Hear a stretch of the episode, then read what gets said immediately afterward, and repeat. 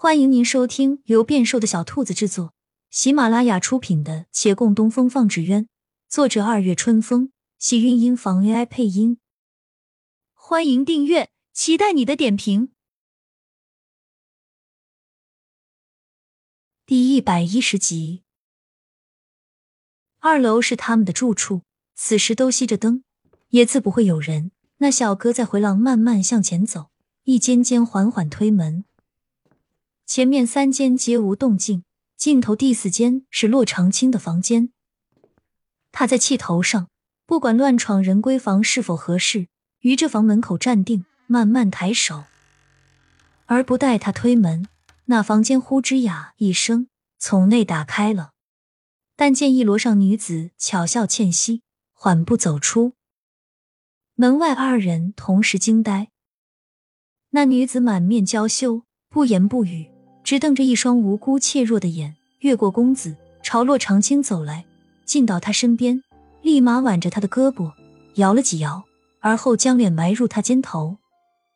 洛长青的胳膊随他摇晃了几下，便抚抚鼻子，轻咳一声，面对那还未反应过来的公子，温声道：“对不住了，原不该骗你，但其实公子你要找的人是位姑娘家啊，她为出门方便扮了男装，扰了公子。”委实抱歉。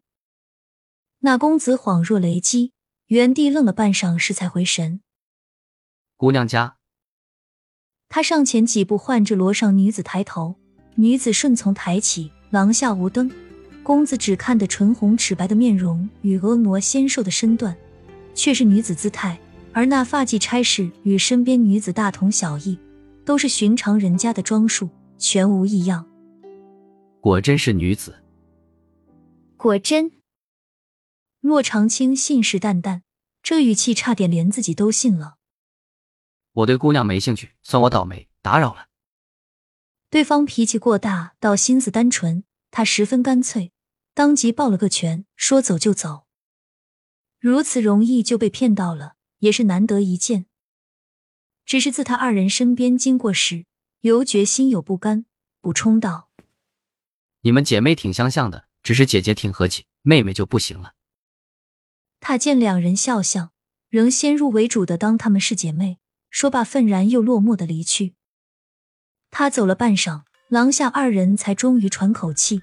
骆长青瞪着面前人，又气又想笑：“穿我的衣服，亏你想得出来。”孟寻自觉骗过了那公子，洋洋得意：“我这是妙法，我竟才发现我有这本领。”你看看我的发髻，还有我脸上的脂粉，是不是都可以以假乱真了？倒别说，确实有几分像姑娘。他摇摇头，又正色道：“不过以后不可再惹事了。还不知兰儿在哪里呢？我们赶紧出去找找。”孟寻点头，正欲先回屋换衣服，却听楼下一声喊叫，却又是那公子在门口。糟糕！还是被他察觉出来了。两人一惊，骆长青当机立断：“阿许，你从院子后门赶紧跑出去。”师傅，不要废话了。他不是说过他不碰女人吗？我不会有事的。孟寻只好不再多言，三步并作两步的出了后院。骆长青定定神，再度打开门迎上那公子。心内七上八下的琢磨着如何跟他解释。公子冷着脸走进来，却没有多问一句，只是径直走至之前坐过的椅子旁，将还铺在上面的丝帕抓起，塞到了袖中。我的东西忘记拿，故回来取，打扰了。他又大步离去，留身后之人过了会儿才回过神。骆长青长出口气，忧心的朝后门看。孟寻已无危难。他有心想先去找月兰，可全然不知月兰在何处。略一思量，只觉还是要先追到孟寻，再与他一起去找。他顾不上提灯，从后门迅速追出去。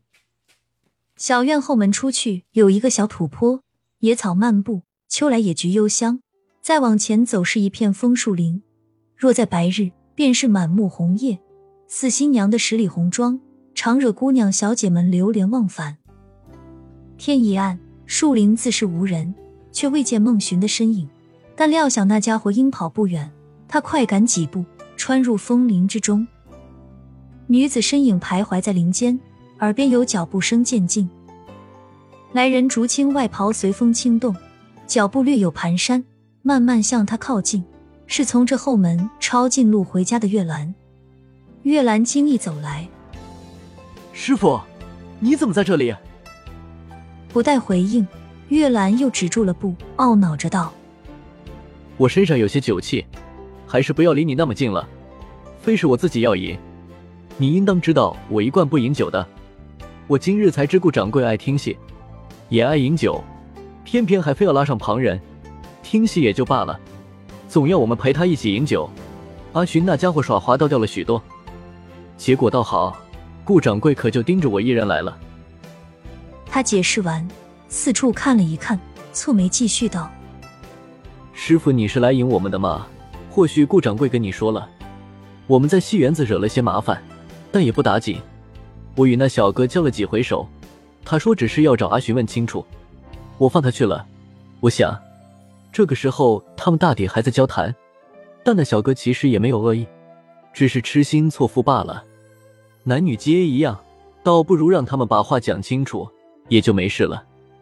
林间微风拂过，一片红叶落在他的肩头，他抬手拈起，看着面前的背影，又道：“师傅，夜晚风凉，我们回去吧。”亲亲小耳朵们，本集精彩内容就到这里了，下集更精彩，记得关注、点赞、收藏三连哦，爱你！